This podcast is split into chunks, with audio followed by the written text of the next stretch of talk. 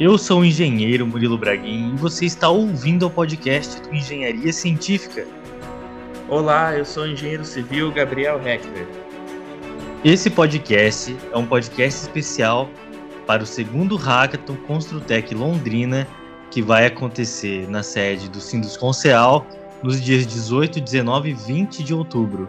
E a gente está aqui com o Gabriel, que é engenheiro civil, e ele está na organização desse evento. E eu trouxe ele aqui justamente para a gente bater um papo sobre os temas que serão abordados neste hackathon e quais são os desafios que as equipes vão enfrentar para chegar aí nas conclusões das suas ideias.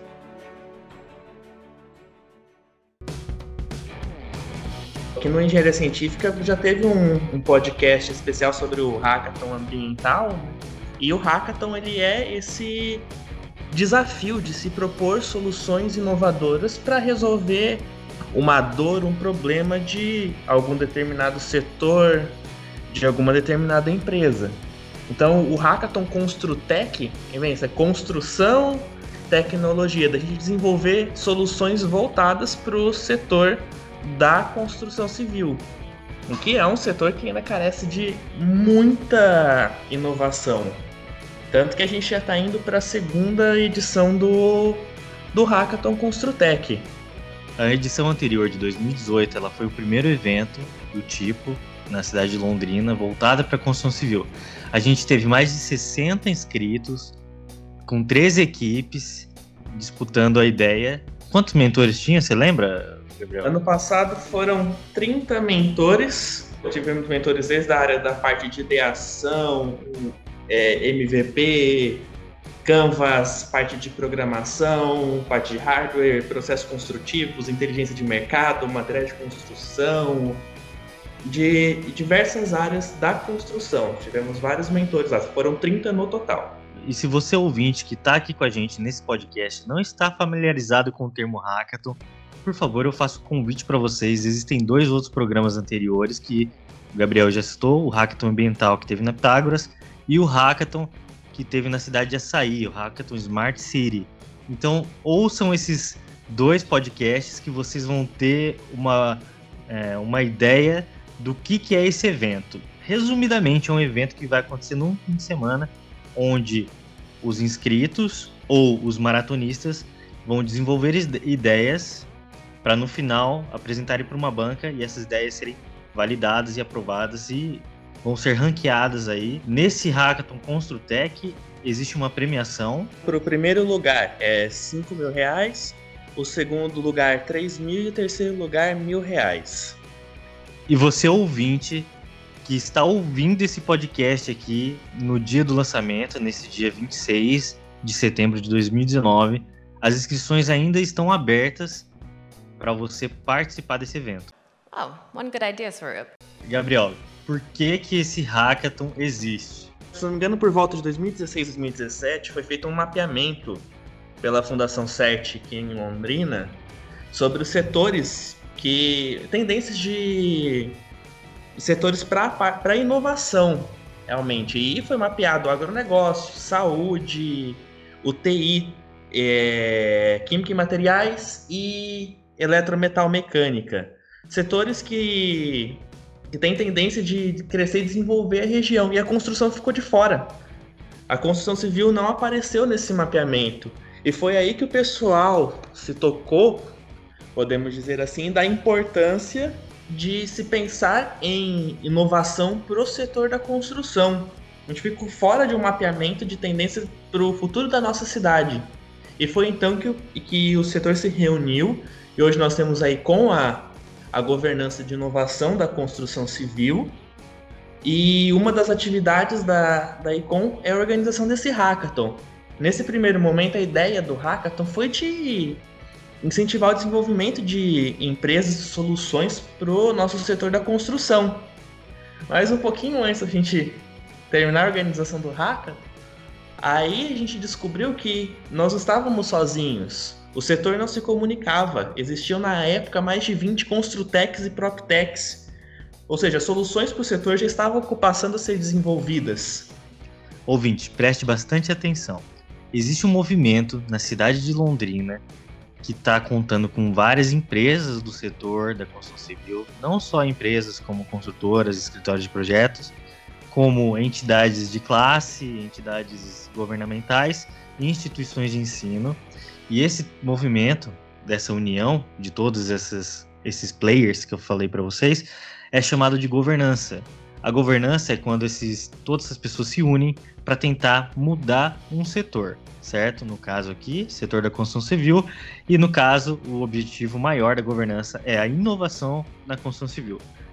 O termo PropTechs significa empresas ligadas a serviços que envolvem propriedades imobiliárias, e o termo Construtec seriam empresas ligadas ao setor de construção civil. Empresas tais podemos entender como startups. O hackathon ele veio justamente para incentivar que mais soluções possam ser desenvolvidas, outras propostas possam ser apresentadas, porque a gente carece de muita inovação ainda na construção. É, enquanto a gente ficar empilhando bloco com argamassa, depois ter que cortar a parede para passar tubulação, para depois rebocar, para depois fazer um monte de coisa, na construção num processo que a gente faz há 100 anos a mesma coisa, a gente não vai se desenvolver. E solução para o setor da construção não é simplesmente achar somente um novo material. É lógico, uma solução de material e componente de construção ela é muito importante para a gente, para uma correta utilização de recursos naturais, uso racional de todos os materiais, mas também a gente precisa de soluções em todas as áreas, desde a gestão das obras, do, do canteiro de obras, questão de inteligência de mercado, gestão de projetos. Também nós precisamos pensar na união do setor da, da construção civil. É, pensamos também pensar em políticas públicas para o setor e a capacitação da nossa mão de obra, que é quem está lá, o, a nossa linha de frente, o nosso chão de fábrica. Nós precisamos pensar em desenvolver soluções para toda, todas essas áreas, todos os setores que eu falei aqui. Então, essa importância da gente ter um hackathon, de pegar gente de diversos setores que têm experiências, expertises diferentes e pensar com uma visão, podemos dizer, fora da caixinha, pensar em soluções para resolver os nossos problemas e as nossas dores, que as nossas dores elas estão aumentando. Oh, one good idea, Swarup. A startup, geralmente, quando ela começa ligada a um tema, seja construção civil, seja setor imobiliário ou agro, ela tende a trabalhar com soluções geniais e pontuais que atuam na cadeia como um todo, na cadeia produtiva. O Gabriel até citou já aí alguns dos nossos problemas que a gente enfrenta na construção civil. Então, se você imaginar a construção civil com uma indústria como ela deve ser pensada, existe ali uma cadeia produtiva onde você vai ter profissionais que estão no começo dessa cadeia, que estão trabalhando na, conceituação de projetos, na conceituação de empreendimentos, e depois passa para a etapa de projeto necessariamente. Então, alguns outros profissionais vão estar atuando nessa fase.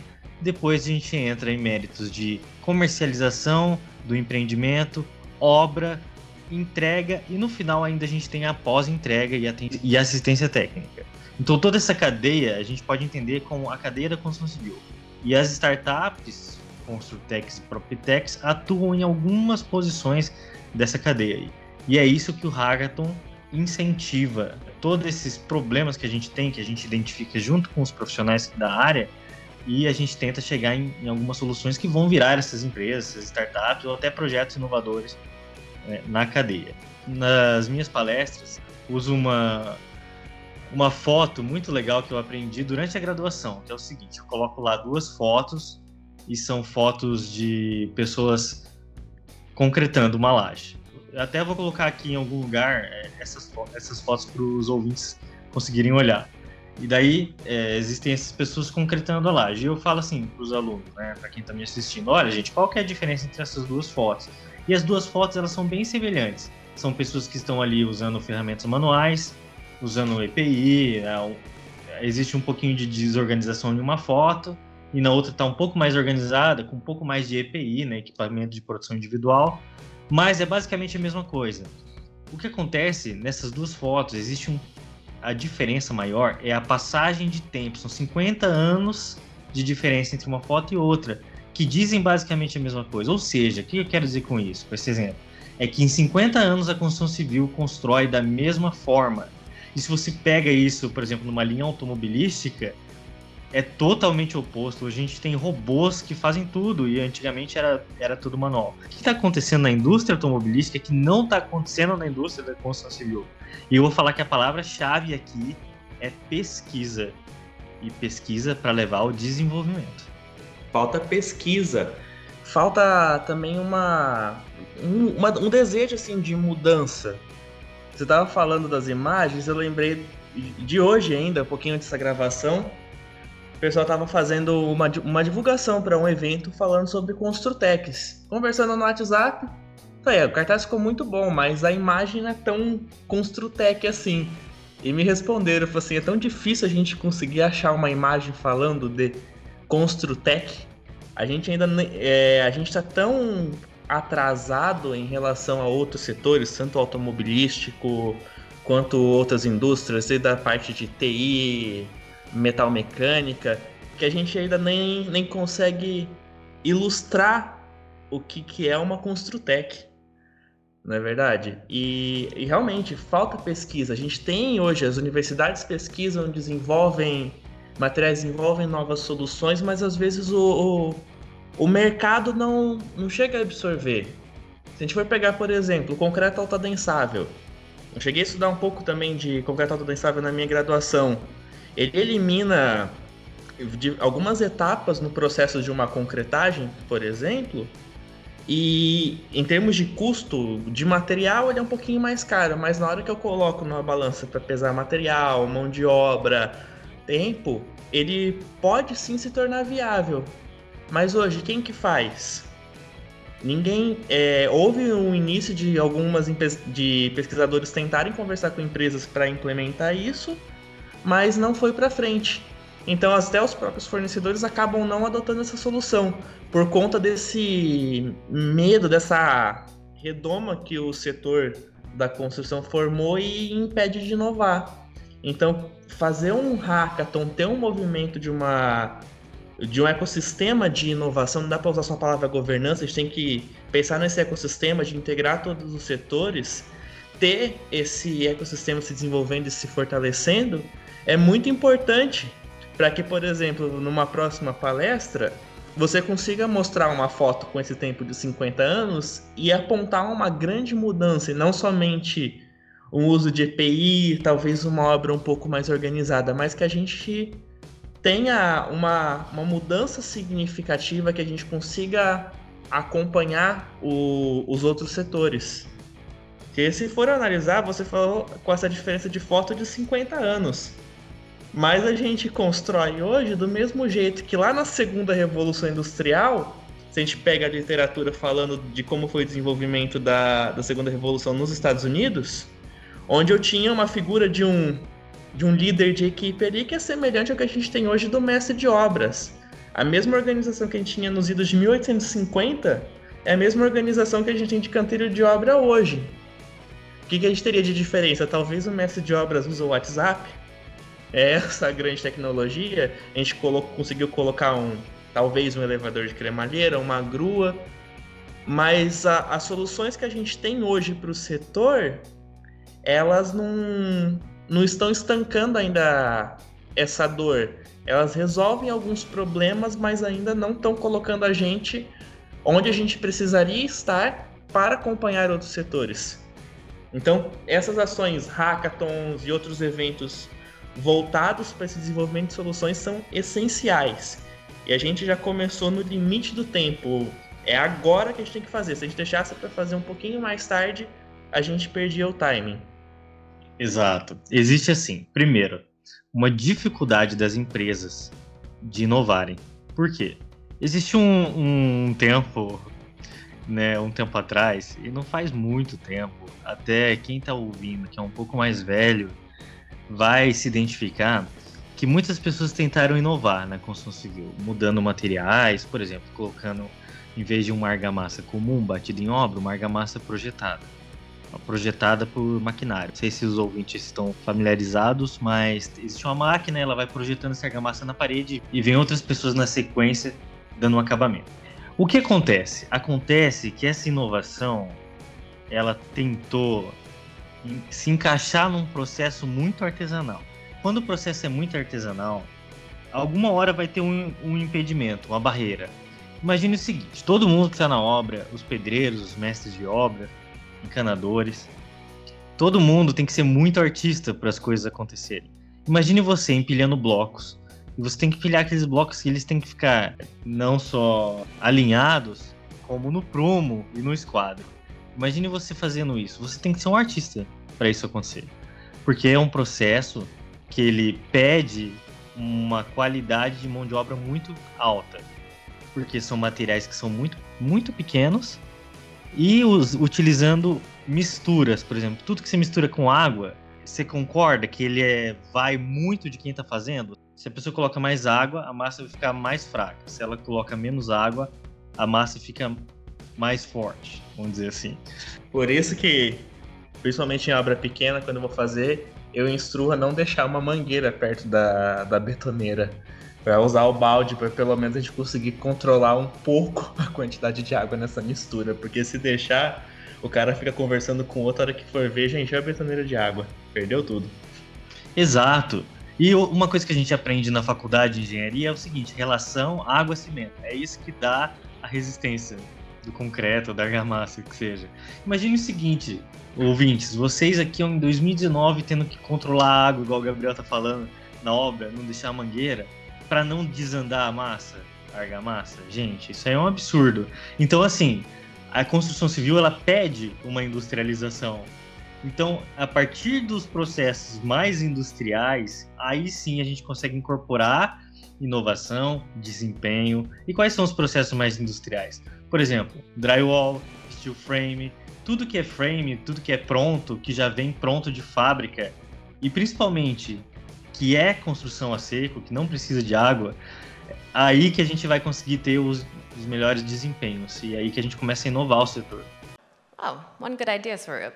Murilo, também o desde a questão da, da argamassa projetada, de você tentar mecanizar demais um processo que ele é manual, por exemplo, ou eu implementar uma mudança total na organização do, do layout do meu canteiro de obras, por exemplo, quando a mudança ela é brusca, o até quem trabalha, o próprio setor ele demora para absorver e a gente acaba tendo uma solução que seria muito boa, mas ela acaba sendo rejeitada. Então essa mudança ela não pode ser bruta. Ela tem que fazer parte de, de todo um processo, ter metas, ter um, ter um planejamento para que eu consiga implementar isso aos poucos, eu consiga adaptar.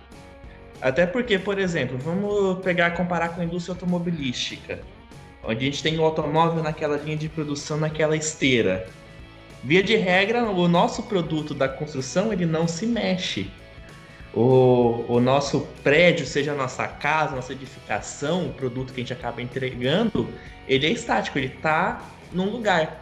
Então, algumas coisas que existem nas outras indústrias, elas não se aplicam ao nosso setor. Mas não significa também que a gente não possa aprender com eles e adaptar também para nossa realidade. Essa é uma característica que é muito importante que, que todo engenheiro deve ter, que é essa questão da visão holística, de você conseguir entender todo esse processo e também detectar é, as falhas nesse, nesses processos e achar a solução implementando soluções de maneira integrada, que também não seja brusca, que não seja simplesmente implementar uma inovação simplesmente por implementar. Eu só vou fazer isso porque eu acho legal. E até isso é um, é um desafio a mais para os maratonistas do hackathon, que a solução ela a solução que a gente busca lá ela tem que ser ela tem que ser viável tanto economicamente ela tem que ser aplicável e também quem for participar tem que entender que essa questão da cultura dentro do da construção, ela ainda precisa ser bem trabalhada. Então, uma solução que vai ter uma mudança muito drástica, pode ser inviável num primeiro momento. Não significa que a ideia é ruim, mas ela pode ser inviável e ela precisa de outras etapas para que eu consiga aplicar ela. É, a gente falou aqui de tecnologias construtivas, né? Necessariamente falando lá da obra mesmo. Mas o que a gente precisa, e a palavra que você usou, Gabriel, muito interessante, é uma quebra de cultura. O que, que é? Eu falo o seguinte para você, é, para vocês ouvintes entenderem. Sabe aquela expressão pensar fora da caixa? Mas ninguém fala o que, que é essa maldita caixa. Cara, se tivesse dito para mim o que, que era maldita caixa, depois que eu descobri o que era, ficou tudo muito claro. Ó, vou ensinar vocês agora, prestem muita atenção a caixa é a cultura que a gente vive. Então a gente vive uma cultura de obra, uma cultura de projeto, por exemplo, projetos em AutoCAD ou uma obra que existem milhares de pequenos materiais com um pequeno exército de pessoas para pegar esses pequenos materiais e fazer alguma coisa eficiente, ou mesmo uma falta de integração entre as empresas, os players de mercado, né? sabe esses players que eu falei da governança? Então falta não é nem motivo, faltam ferramentas que a gente consiga fazer com que as informações elas permeiem por todas as, as vertentes do setor. Então, isso tudo é a cultura de construção nossa. Beleza. Ah, Murilo, cultura, ok. A gente tem uma cultura, a gente pensa meio igual. Gabriel, vou até fazer essa pergunta para você, vamos ver se você sabe responder. O que, que existe de negativo na cultura? Tem todo mundo tem algum, algum nível, você sabe dizer? Olha, não sei te dizer. O que, que seria? Na cultura existe o preconceito. E quando a gente coloca preconceito, a gente lembra, né? Preconceito racial, preconceito é, em outro, outras esferas. Mas na construção civil, principalmente, existe o preconceito à inovação. Justamente, né? Porque tentar inovar lá atrás não deu certo que, que eu já analisei nesse, desse período que aconteceu? As pessoas não se atentaram, por exemplo, em normas. Por quê? As normas sempre existiram. Mas sabe o que, que não existia não faz muito tempo? A famosa norma de desempenho.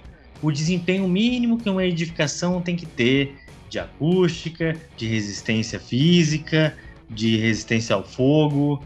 Então, mas e como vai dar certo? Vai dar certo se empresas inovadoras trouxerem soluções geniais e fáceis de aplicar. Aí sim vai dar certo. Oh, one good idea, Swarup. Essa questão do pensar fora da caixa, eu lembro de uma palestra que eu assisti e o palestrante é um darwinista digital. Ele só trabalha com, com inovação, com outras tecnologias. E ele falou que a gente não pode pensar dentro da caixa, porque dentro da caixa você realmente está dominado, você está na, naquela redoma. Mas ele também falou para não pensar fora da caixa, porque quando você pensa fora da caixa, você está olhando só a caixa. Ele brincou que a gente tem que chutar a caixa para fora e pensar diferente. O que, que a gente tem no entorno também, para não ficar concentrado somente naquilo, né? O processo de inovação ele vai muito disso, de você olhar em volta e não somente ou dentro ou fora da sua caixinha. Excelente, Gabriel, é isso mesmo. Qual que é, quais são as outras caixas? Por exemplo, vou dar uma caixa aqui muito boa para você ouvinte prestar bastante atenção, que é a caixa de TI, a caixa de tecnologia de informação e comunicação, a gente coloca né, o termo TIC. Cara, esses caras de desenvolvimento são muito bons para ajudar a gente. A gente dá a realidade para eles que a gente vive e eles têm uma outra realidade, em outra esfera, que eles podem olhar para para nossa caixa, vamos dizer assim, e falar, gente, é só fazer isso, que é muito simples, sabe? E realmente fica simples. E além disso, outras caixas, no caso, pensando aqui, seriam, por exemplo, soluções que existem fora, fora de Londrina, fora de, do país, sei lá, em qualquer outra cidade. Por exemplo, a gente esteve em Florianópolis numa missão técnica através do Sebrae, eu e alguns integrantes da ICOM, que é a governança da construção civil, e a gente viu lá um super centro tecnológico, é, na verdade eram vários centros tecnológicos na cidade inteira, sabe? Uma coisa assim que integra todos, todos os setores que chega desde a universidade até o morador da cidade, sabe? Existe uma integração muito grande, onde a cidade respira inovação e sente inovação no dia a dia, qualquer pessoa ali da cidade que vai estar transitando, ela vai saber que algumas coisas são de inovação. Por exemplo, a gente viu um ônibus lá que é, é funciona em energia solar. E daí um ônibus circulando na cidade com isso. Então chega na a inovação chega até a população né, e é usada. Hoje a cidade respira inovação, mas isso veio de, realmente de uma mudança de cultura. Porque isso não, não foi da noite para o dia, há mais de 20 anos que é um trabalho que vem sendo desenvolvido. O setor de TI em Londrina, ele há mais de 10 anos se reúne no ecossistema de inovação e hoje nós temos o Instituto Senai de Tecnologia da Informação em Londrina, por exemplo, e outras empresas do setor vieram para cá graças à união e articulação desse setor. Oh, one good idea, Swarup. Não, não precisa se pensar em inovar com ideias mirabolantes, com, com ideias brilhantes. Uma, uma ideia simples, ela pode fazer diferença. Você assim, nossa, mas a minha ideia é muito simples. Só que alguém não viu dentro, por exemplo, de uma obra, dentro do, do, da etapa de desenvolvimento de, de projetos, na manutenção de uma edificação, por exemplo, alguém não viu. Ela pode ser muito simples, mas se alguém não viu, ela tem aplicação. E aproveito também relatar uma experiência que eu tive. Eu também sou professor. Já dei aula dentro de um canteiro de obras para uma empresa da cidade. Só que nessa empresa, a minha aula, ela não foi sobre processo construtivo, como utilizar um novo material, nada disso. Eu trabalhei com alfabetização digital. Aí me fez pensar, a gente vai pensar em utilizar soluções, colocar computadores, tablets e tudo na obra, mas e a nossa mão de obra? Ela está preparada? A, a nossa solução precisa ser adequada também para capacitar essa mão de obra. E é um grande desafio, é uma dor que a gente tem bem grande, é a capacitação da mão de obra, o conhecimento que ela tem, como ela lida com as tecnologias. Porque é um, um dos maiores problemas nossos na construção é mão de obra. E mão de obra qualificada. Qualificada em termos assim tecnológicos, a mão de obra é qualificada para fazer um processo que nem eu disse artesanal, certo? Só que agora, meu, com essa integração de BIM que a gente está vendo no movimento, é lógico que muita gente hoje ainda vê o BIM com um certo olho de preconceito, vão falar assim, ah, o BIM é só mais um 3D, mas não é o que eu tô vendo de BIM sendo utilizado aí, utilizado para valer. São cases assim muito interessantes, as pessoas realmente tirando a informação do modelo projetado. E para quem não ouviu, tem um podcast só de BIM aqui. É só olhar aqui no histórico do, do engenharia científica que você vai ver do que, que eu estou falando. Então, essa mão de obra que está tendo hoje na construção civil e sempre esteve, é uma mão de obra que não passou por cursos para fazer o que fazem. É aquele assim, ah, o cara era mestre de obra e ele foi ensinando o filho a ser mestre de obra. E o filho foi naturalmente sendo mestre de obra, assim como pedreiro, assim como pintor. Então, existe um distanciamento digital muito grande, e não só digital, como de conhecimento técnico da área no sentido normativo, as normas técnicas da hoje, da BNT, né, Associação Brasileira de Normas Técnicas, é, elas têm uma grande dificuldade de ser aplicadas na obra corretamente, porque simplesmente a mão de obra ali não, não sabe que elas existem, não sabem os parâmetros.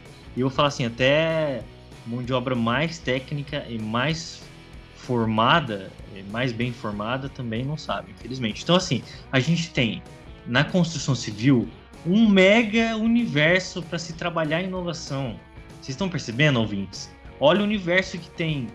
Tudo cabe inovação na construção civil. E de, que nem o Gabriel falou, inovação de uma maneira muito simples. Só se você levar a informação do ponto A para o ponto B, você já vai estar tá inovando.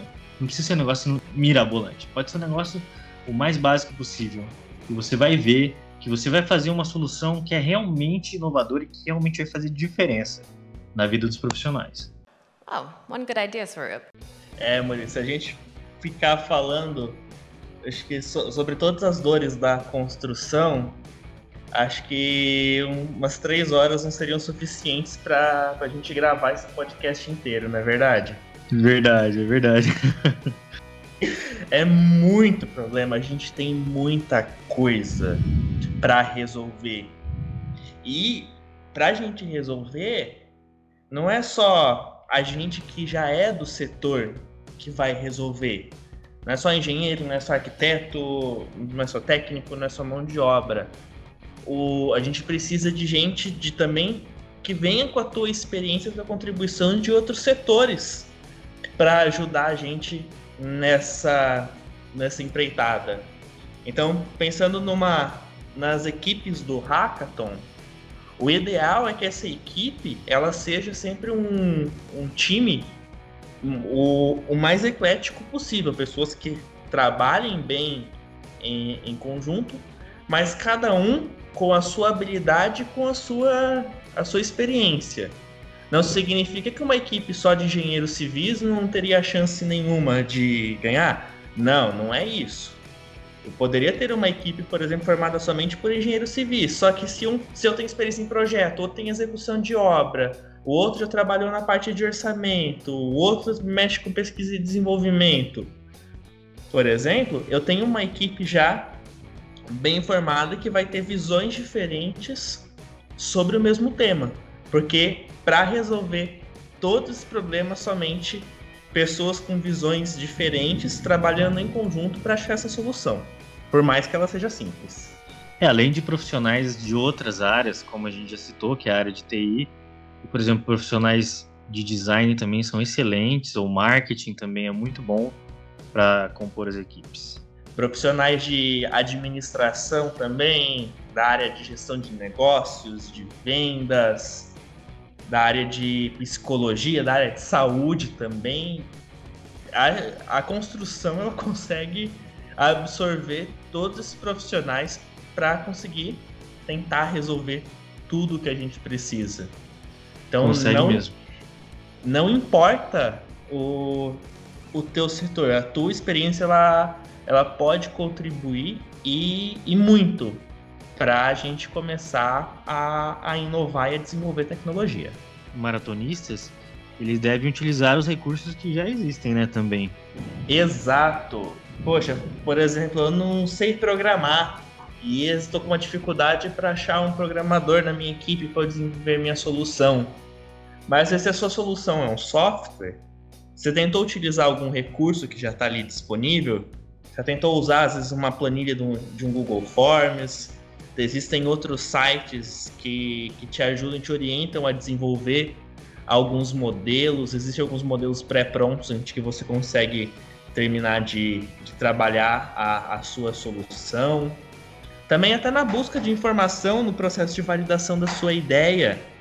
A gente a gente pode utilizar softwares, softwares livres para extrair informação. Eu quero mapear uma região, por exemplo, eu posso utilizar o Google Earth. Eu consigo ter imagens de satélite e retirar uma série de informações que podem ser úteis para eu traçar a, a minha solução.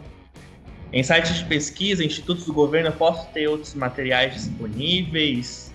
Até em Londrina, a gente tem o, o Siglon, Sistema de Informação Geográficas, e uma das imagens que tem lá é uma ortofoto é de 2011, que ela tem uma qualidade fantástica, por exemplo, de imagem. Tudo isso tem à, disposição na internet e você consegue utilizar. Você precisa validar sua ideia, precisa buscar profissionais. Movimenta ali durante o hackathon, essa competição, você tem pouco tempo. Movimenta tuas redes sociais, conversa com teus amigos no WhatsApp, às vezes um tem um contato de um outro que trabalha numa empresa que pode te ajudar, o Facebook, Telegram e tudo tá à, à sua disposição na frente do seu computador, na frente do seu celular. Você consegue fazer muita coisa e com pouco recurso e de maneira rápida. Porque a solução na apresentação do Hackathon ela não precisa estar completa, ela não precisa estar perfeita. É, antes feito do que perfeito. E você tem que provar que ela é viável, que a partir daquilo você consegue aprimorar ela e entregar algo que vai ser possível de ser aplicado e que vai ser bem utilizado e que vai realmente resolver uma dor do setor. O que é interessante ao maratonista utilizar os mentores também. se tiver dúvida, perguntar: olha, gente, tem mentor de tal coisa? Tem mentor de TI? Tem mentor para me ensinar a fazer uma apresentação? Tem mentor que sabe utilizar o Earth, sabe utilizar outras ferramentas, realidade virtual, sei lá. Vai ter, sempre vai ter, tá? Então, uma mensagem para os maratonistas: não se sintam sozinhos ou acuados de não participar do hackathon. O importante é você participar sempre Principalmente porque lá, você, eu falo isso em todos os podcasts sobre hackathon, falei, e vou falar de novo, que lá você vai conhecer pessoas que vão compor o seu networking, a sua rede de relacionamentos profissional. São pessoas que você vai poder contar depois. Aquele evento é um evento que vai durar o fim de semana. Depois do fim de semana, são essas pessoas que te mentoraram, que te guiaram, que te ajudaram, ou que compuseram sua, sua equipe, que vão poder te ajudar no âmbito profissional e seguindo sua carreira e sua vida.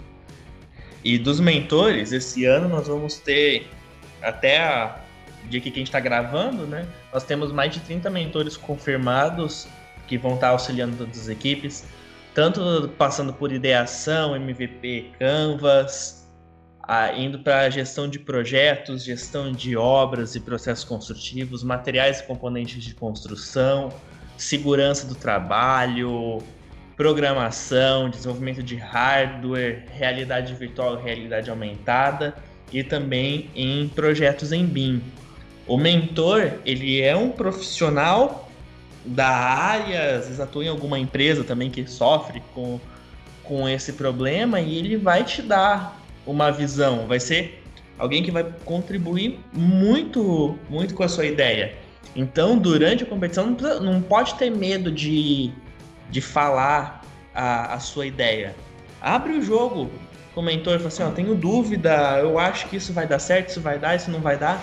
Pega a dica, pega todas as informações que, que ele te passar o, e tenta aplicar também. Conversa não somente com o mentor, conversa com outro também, veja se um, um contraponto ali, pega essas visões diferentes aproveitem o, os mentores, eles vão estar lá para te ajudar mesmo, é para contribuir. Às vezes pode dar um não um puxão de orelha, mas te dá um, um toque, ó, por aí não tá legal. Já tentou olhar por essa perspectiva? Isso pode ser também, é uma ajuda que o mentor vai dar. Lembro que no hackathon do ano passado, até foi engraçado que durante a madrugada tava só praticamente só nós dois de mentor, né, Murilo? E, e a, até as, as, equipes que, que ganharam até passaram, ficaram quase a, a maratona inteira lá dentro do, do local. E muita equipe chegou no sábado de manhã, sábado à tarde e não tinha ideia bem formada porque estava passando por todos os mentores, tirando o máximo da ideia. E, e, essas equipes que não tinham a tua ideia tão bem formada, elas ficaram melhor colocadas no hackathon na hora. Então não precisa se preocupar com, com a passei passou o primeira primeiro turno de competição e eu encontrei exatamente a ideia. Não tem problema vá validando, vá buscando modelo, conversa com o mentor, tira dúvida, vai validar, manda mensagem para alguém, testa. Não tenha medo de mudar, de pivotar a sua ideia lá na hora. É, pivotar é um termo que, que é usado para justamente você tinha uma ideia e você vai escalar ela para outra ideia. Se tinha uma ideia inicial, ela vai virar uma segunda, uma segunda ideia. Gabriel, a gente pode fazer o seguinte, para os ouvintes que estão aqui, que estão uhum. interessados em fazer e participar do, do Hackathon Construtec, eu vou deixar um link aqui na descrição, um PDF com um mapeamento de todas as dificuldades e dores que foram listadas como tema desse Hackathon. Oh, one good idea, Swarup. É, o Hackathon ele é um evento de abertura da Semana da Engenharia, que foi dado o nome de Construtec Week 2019. Nessa semana vai ter uma série de outros eventos, com oficinas, apresentações de universidades, rodadas de negócios, com Startup Village. Então tudo isso vai acontecer em Londrina a partir do dia 18, né, que começa o Hackathon e ao longo da próxima semana, dia 18 de outubro, tá? Que o Hackathon ele é esse ano A gente fez um evento menor ano passado, mas esse ano ele, ele cresceu e ele faz parte de uma semana muito maior de atividades que o pessoal pode acompanhar também no site para saber da programação, a série de eventos que vai acontecer. A gente caminha em breve para a estruturação de hubs físico e digital para também dar esse suporte para essas empresas que saírem, para as novas startups, para startups já existentes, para que essas ideias sejam consolidadas e, e aplicadas e que realmente resolvam as dores do setor. E para você se inscrever para o Hackathon ficar sabendo de todo esse evento e esse movimento, acesse construteclondrina.com.br. O link vai estar aqui na descrição também. Você que é estudante universitário, você que já ouviu minha palestra principalmente, não deixem de participar. Vão nesse evento, se apresentem para as pessoas, falem quem são vocês, que você está interessado em trabalhar com construção civil e principalmente não percam a oportunidade de participar desse hackathon como maratonista.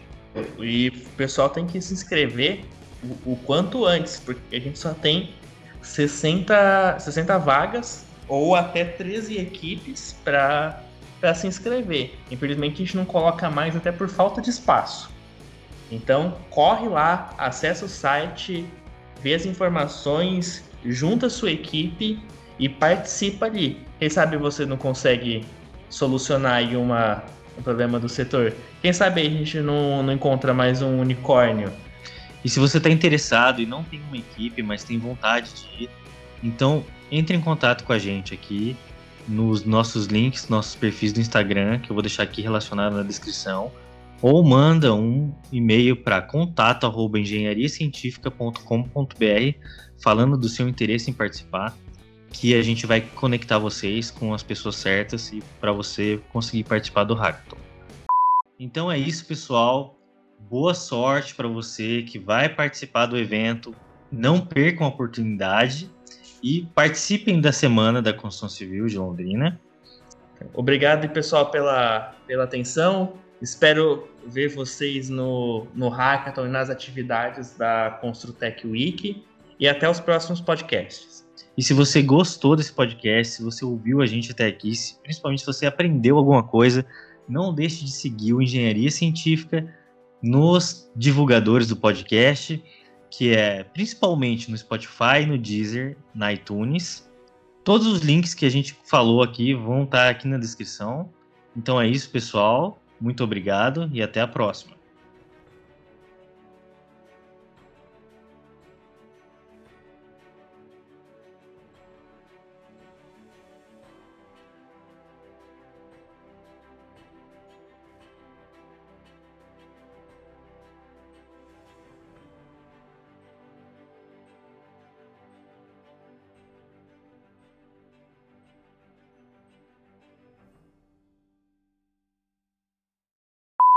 Eu tenho que falar mais, fazer mais um sobre as dores da construção. Ah, cara, é. a gente pode listar, fazer um ah. podcast mesmo, assim, ó. Tá, talvez um com esse nome, assim. Os problemas da construção civil, sabe? Uhum. E a gente lista mesmo, pega assim toda a cadeia produtiva da construção civil, dá uma destrinchada assim de tudo que a gente já viu de, de errado, sabe? Isso, aí você vai ter que trocar a música do, do podcast, do fundo, ter que colocar uma música bem de sofrência mesmo, né? Porque é doído o negócio. Ah, Murilo, é cada coisa que a gente vê por aí. Cara, Vou colocar o, o sertanejo de sofrência aqui. Nossa. Mas sabe como que você faz para você ouvir a voz que as pessoas ouvem saindo da sua boca? Porque a voz que a gente fala, que a gente mesmo ouve, ela é modulada por causa da nossa caixa craniana, né? Você ouve ela por inteira na sua caixa, tipo, sua caixa craniana é como se fosse um, um, as cavidades que existem, elas fazem eco e daí você ouve a voz diferente do que é uma voz que as pessoas que as pessoas te ouvem, certo? Sim. Você pega assim dois livros e coloca na frente da tapando a sua orelha, mas assim, faz tipo um um cone a partir da sua boca com dois livros, consegue perceber? Tipo, coloca Sim. ele na diagonal, tapando sua orelha. E você vai ouvir mais ou menos a voz que os outros ouvem. Será que eu vou querer fazer isso? É, eu falo sempre, eu falo, meus alunos, eu falo assim, ah, tem que repor uma aula, vocês vão ficar mais uma hora me ouvindo hoje, com a minha agradável voz. Tem que me aguentar por mais tempo. É, vingança.